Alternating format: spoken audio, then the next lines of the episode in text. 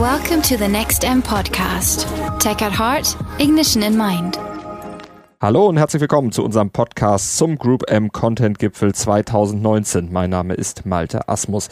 Content ist immer noch King, Print keinesfalls tot und ein Talk zwischen den Chefredakteuren von Spiegel und Bild kann launig, kurzweilig und richtig unterhaltsam sein, auch wenn es eigentlich dabei um ein ziemlich ernstes Thema geht. Das sind aber nur drei der ganz vielen Erkenntnisse aus dem Content Gipfel 2019 der Group M in Düsseldorf.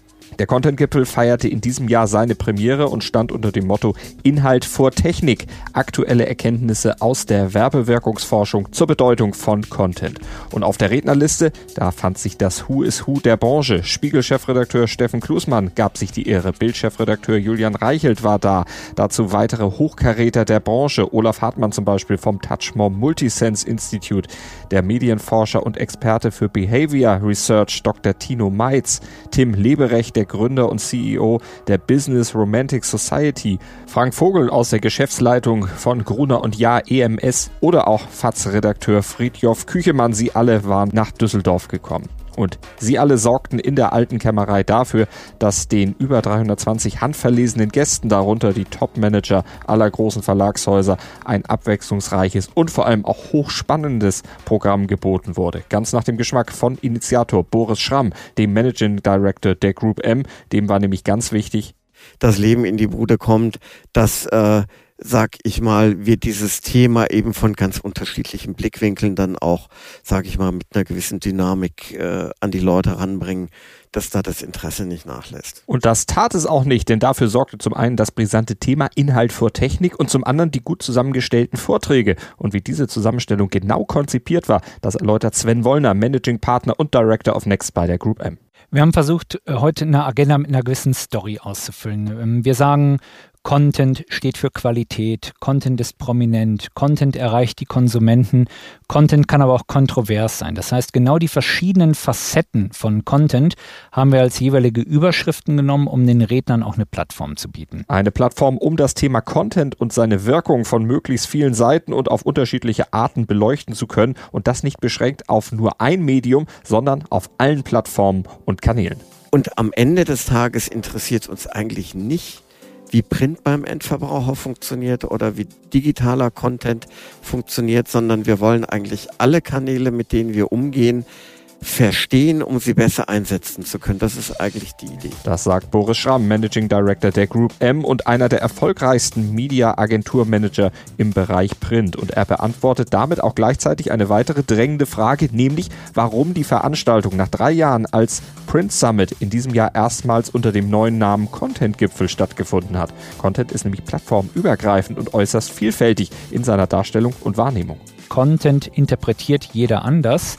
Ich glaube, was aber alle Referenten und Referentinnen des heutigen Tages verbindet, ist, Content steht für eine gewisse Art von Substanz und so eine, so eine gewisse Wichtigkeit und Relevanz. Und was wir versuchen, ist heute in den verschiedenen Vorträgen, äh, das nicht zu Buzzwords verkommen zu lassen, sondern den Kolleginnen und Kollegen jeweils so 20, 30 Minuten Zeit zu geben, ihren Standpunkt zu äußern. Denn die Entscheidung, was es für einen selber, für mich als Kunden, als Mediaberater oder als Verlagsmenschen heißt, die muss jeder für sich treffen sagt Sven Wollner von der Group M. Diese Entscheidung muss also jeder für sich treffen und sollte sie am besten auf dem Content-Gipfel auch gleich mit den anderen Gästen eifrig diskutieren. Denn Boris Schramm und Sven Wollner war vor allem auch wichtig, die Gäste zum regen Austausch über eben diese Fragen anzuregen, eine Arbeitsatmosphäre zu schaffen, in der lange vernachlässigten Fragen auf den Grund gegangen werden konnte, um auch Antworten für die Zukunft zu finden, wie zum Beispiel auf die Einstiegsfrage des Content-Gipfels Inhalt vor Technik, und die muss letztlich auch anders beantwortet werden, als viele vielleicht im Vorfeld gedacht hatten, ist sich Boris Schramm sicher. Die Welt sagt Technik. So, und wir wagen im Prinzip das Fragezeichen hinter Technik und sagen, technische Entwicklung ja und wir müssen schauen, wozu das alles führt. Aber gleichbedeutend damit müssen wir natürlich auch schauen, wie sich Inhalte entwickeln und wie das verarbeitet wird. Und wir stellen ja fest, dass wir gar keine lineare Entwicklung weltweit haben, sondern dass wir eine ganz vielfältige Entwicklung haben. Und wie gesagt, der Mensch steht im Mittelpunkt mit einem zutiefst analogen Gehirn und er wird mit einer substanziell digitalisierten Welt konfrontiert. Und das führt eben dazu, dass wir, sag ich mal, Kommunikation nur dann wirklich richtig einordnen können, wenn wir möglichst viel davon verstehen, wozu das eigentlich beim Endverbraucher führt. Und dazu wurde auf dem Content-Gipfel im Rahmen der Vorträge beigetragen. Und vor allem wurde dabei auch mit gängigen Parolen wie Digital First oder Print ist tot richtig aufgeräumt. Karin Imroth, Chief Analytics Officer, Managing Director von M-Science, die widerlegte im Programmpunkt Content wirkt, aber anders als wir denken, fünf Thesen zum Print. Print sei alles andere als tot, wies sie in ihrer Analyse nach allen Unkenrufen zum Trotz. Vielmehr habe Print in Sachen Markenaufbau, Effektivität, Relevanz, Flexibilität und Effizienz nach wie vor eine Menge zu bieten und deshalb forderte Imroth im Zitat dröhnenden Konzert der Digitalisierung eben genau diese Print-Erfolgsfaktoren nicht zu vergessen. Weitere Vorteile von Print gegenüber anderen Mediengattungen, die wusste Olaf Hartmann aufzuzählen. Hartmann ist einer der Wegbereiter des multisensorischen Marketings in Deutschland und er erläuterte unter der Headline Content ist spürbar gut die besondere Bedeutung der Haptik im Marketing. Die Haptik hat äh, eine besondere Rolle, wenn es um Wahrheit geht. Also man spricht davon, oh Entschuldigung, da habe ich mich versehen oder oh, tut mir leid, da habe ich mich verhört. Aber sagen Sie mal selber, ob Sie einen Freund haben, der schon mal gesagt hat, oh Entschuldigung, da habe ich mich verfühlt. Das sagt man nicht. Das heißt also, der Umstand, sich zu verfühlen, ist scheinbar statistisch in der Statistik der Umwelt relativ gering. Und das liegt daran, dass der Auflösungsgrad des Tastsinns 50 mal höher ist als der des Sehsinns. Das heißt, wenn ich zum Beispiel in einer Glasplatte einen Kratzer, den ich fühle, sichtbar machen möchte, dann muss ich diesen Kratzer 50-fach vergrößern. Fühlen und greifen können wir schon als Babys, bevor wir überhaupt zielgerichtet anfangen zu gucken. Und wir erfahren die Welt dadurch also zunächst durch Berührung. Und das hat Folgen für unser weiteres Leben, sagt Olaf Hartmann. Dadurch entwickelt sich das Gefühl, das, was ich fühle, ist die Wahrheit. Das, was ich sehe, muss ich noch überprüfen. Aus diesem Grund, so Hartmann, sind zum Beispiel Printprodukte, also Zeitungen und Zeitschriften, ideal für Luxusmarken geeignet, ihre Werbebotschaften zu verbreiten. Haptik habe eine Menge damit zu tun, welchen Wert man nämlich einem Produkt zubilligt. Und je länger man haptischen Kontakt aufbaut, desto größer sei auch die Bereitschaft, einen gewissen Preis zu bezahlen. Und letztlich könne nur Print einen Konsumenten wirklich multisensorisch berühren. Laut Hartmann ein unschlagbarer Vorteil auf mehreren Ebenen. Ich interagiere mit Print.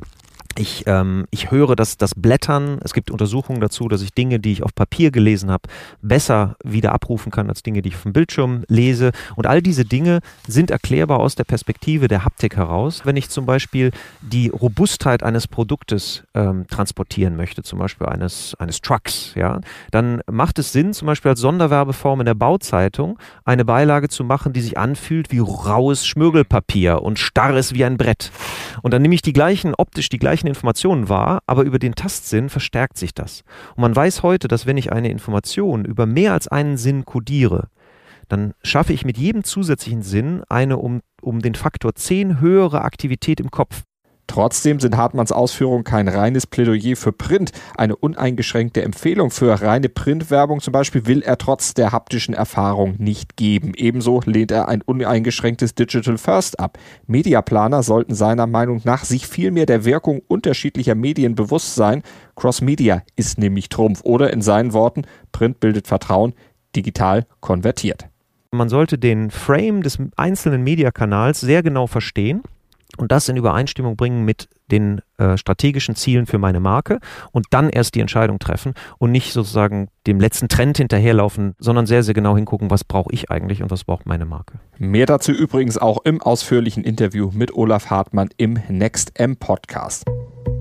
Ja, Cross Media ist Trumpf, sagte ich gerade. Mediaplaner sollten sich stets der unterschiedlichen Wirkung der einzelnen Medien bewusst sein. Darauf weist auch Sven Wollner hin, denn neue Medien ersetzen nicht einfach die alten. Stichwort Riepelsches Gesetz. Sie reduzieren sie nur auf das, was die alten Medien am besten können.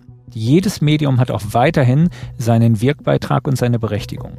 Heißt, der am Ende benutzte Kommunikationskanal färbt letztlich auch die Botschaft, wenn Content auf Konsument trifft.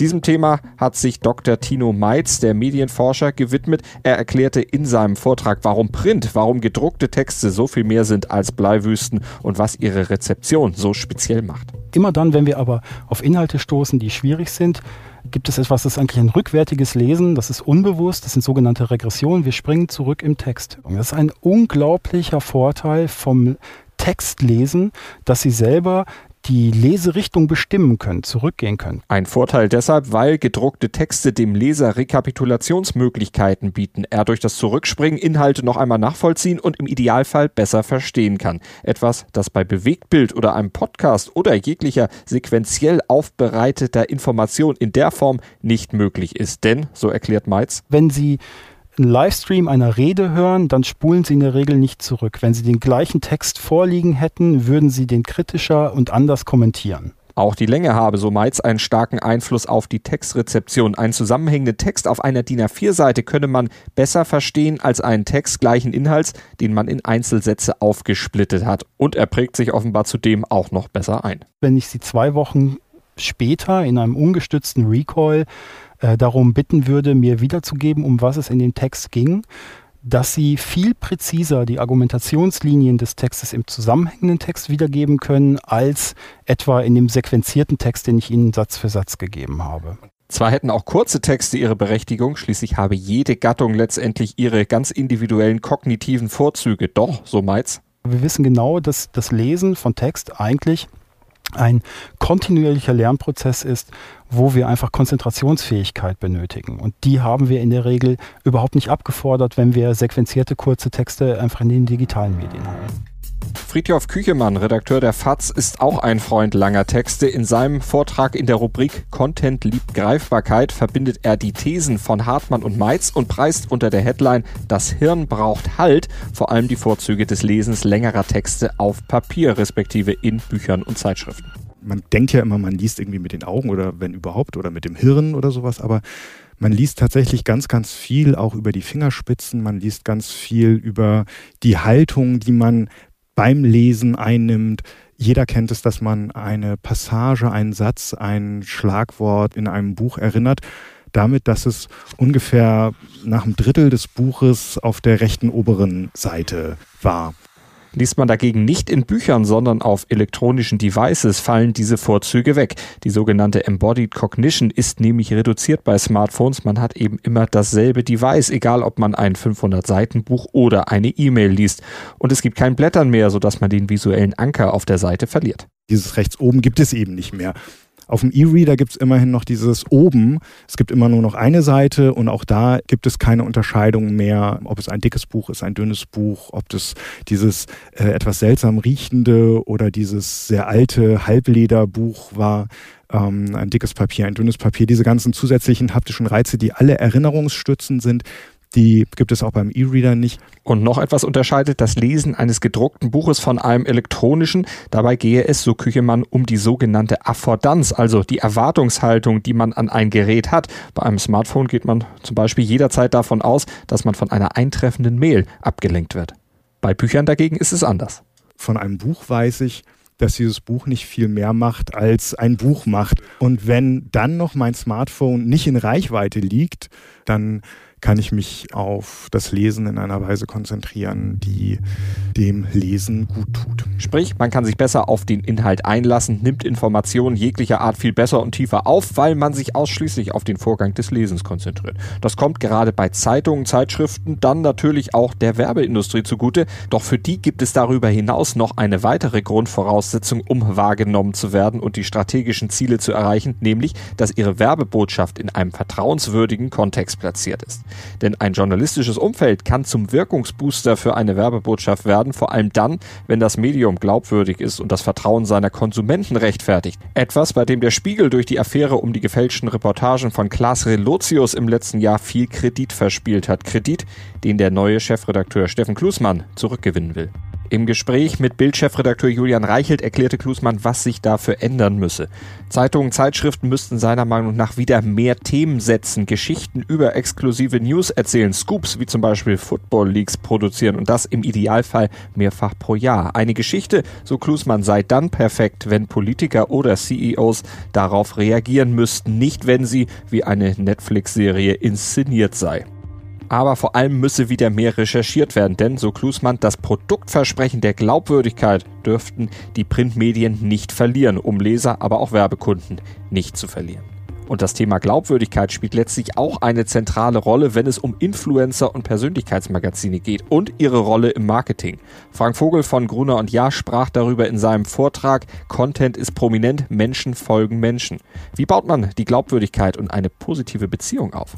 Wir müssen, wenn wir dauerhaft erfolgreich sein werden, immer unseren Leser irgendwie sehr stark im, im, Blick haben und dafür sorgen, dass er das, was wir machen, auch weiter spannend findet. Bei Magazinen ist es nicht wichtig per se, dass es immer nur eine Persönlichkeit ist, die vorne drauf ist, aber die Beziehung an sich, das wird für Magazine im Jahr 2019 noch wichtiger als in der Vergangenheit. Man müsse eine Beziehung aufbauen wie zu einem guten Nachbarn, sagt Frank Vogel. Zu einem Nachbarn, den man überwiegend gut leiden kann. Apropos gute Nachbarn. Den Eindruck konnte man auch von Klusmann und Reichelt im Laufe ihres sehr launigen Gesprächs bekommen. Natürlich, wie zu erwarten war, waren sie sich nicht in allem einig. Aber in der Frage der Glaubwürdigkeit als zentralem Aspekt für Publikums- und Werbeerfolg, da waren sie es. Julian Reichelt. Es war ein, ein großer Spaß und eine große Chance vor allem, äh, mal wieder deutlich zu machen, wie wertvoll Content, wie wertvoll journalistische Inhalte sind und wie wertvoll es vor allem ist, wenn Menschen diesen Inhalten vertrauen und wie sehr uns das abhebt von allem, was auf Social Media passiert, weil wir nämlich unterscheidbar sind, weil die Menschen sich an unsere Marken erinnern und weil mit diesen Marken ein Versprechen kommt, dass sie sich auf die Informationen, die sie uns lesen, verlassen können. Und Steffen Klusmann ergänzte. Zum anderen muss man ja ehrlicherweise sagen, ist ja Journalismus ohne Content gar nichts. So, und je besser unser Content ist, äh, desto äh, lebendiger ist unser Journalismus. Und äh, wenn wir das nicht in den Griff kriegen und wieder besser hinkriegen, dann wird das nicht gut ausgehen. Insofern sind wir die Optimisten, die sagen, ähm, der Spiegel und gerne auch die Kerle von der Bild, äh, unser Job ist es, den Content hochzuhalten und so gut zu machen, dass die Leute weiter Lust drauf haben, mhm. den zu lesen, egal ob Print oder online. Insgesamt fast ein bisschen romantisch, wie sich die Chefs der beiden so unterschiedlichen Blätter da auf dem Podium kappelten. Apropos Romantik, das bringt uns zum letzten Vortrag des Tages von Tim Leberecht, dem Gründer und CEO der Business Romantic Society über das Schöne, Wahre und Gute in Zeiten der Maschinen. Leberecht ist überzeugt davon, dass Romantik das ist, was uns menschlich macht, vor allem in einer Zeit, in der alles andere effizienter von Maschinen gelöst werden kann und die Welt, wie er sagt, datengetrieben entzaubert wird.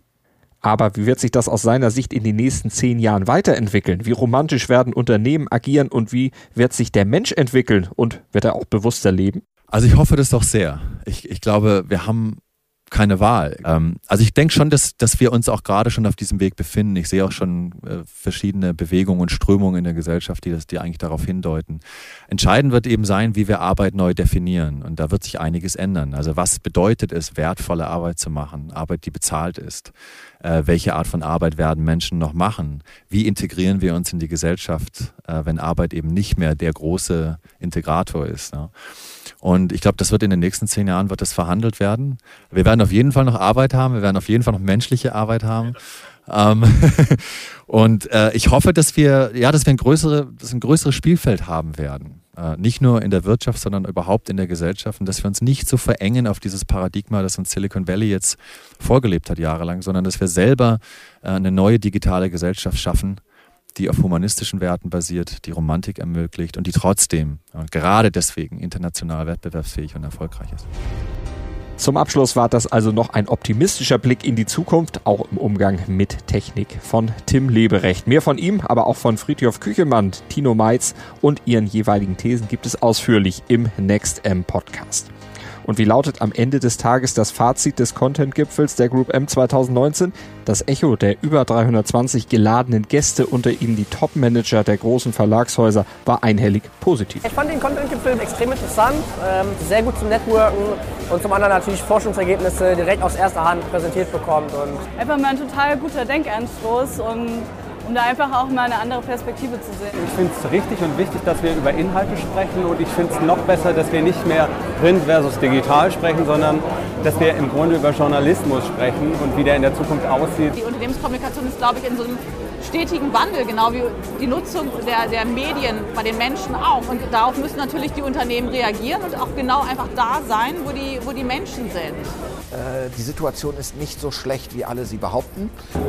Die fachliche Tiefe und der Output des Content-Gipfels ist, glaube ich, ist das Schöne daran, sehr, sehr vielseitig. Und das ist auch wichtig, weil wir unterschiedliche Interessensgruppen hier im Raum hatten. Und wie ist die übergeordnete Frage Inhalt vor Technik nach allem Gehörten nun zu beantworten? Oder ist sie überhaupt zu beantworten?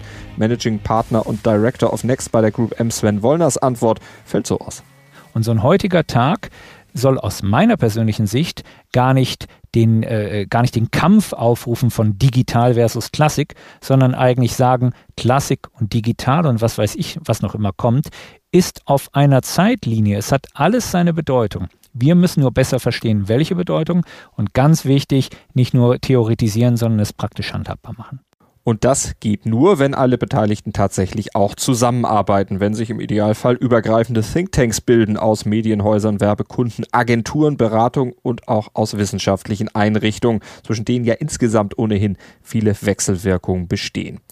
Die Funktions- und Wirkungsforschung, das kritisiert auch Boris Schramm, wurde in den letzten Jahren, vielleicht auch Jahrzehnten sehr vernachlässigt, obwohl eigentlich alle Seiten von einer gemeinsamen Forschung durchaus Vorteile gehabt hätten.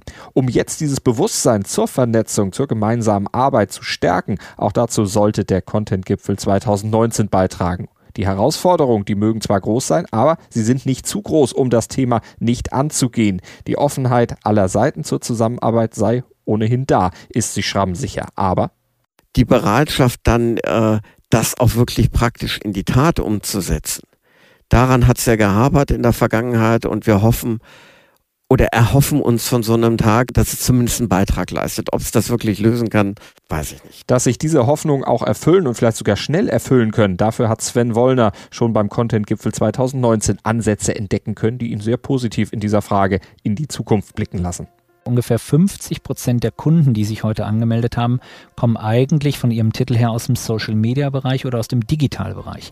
Das heißt, die haben auch in ihrem Alltag festgestellt, wir sollen immer mehr Storytelling machen, was ja das Wort quasi für Content ist im Digitalen.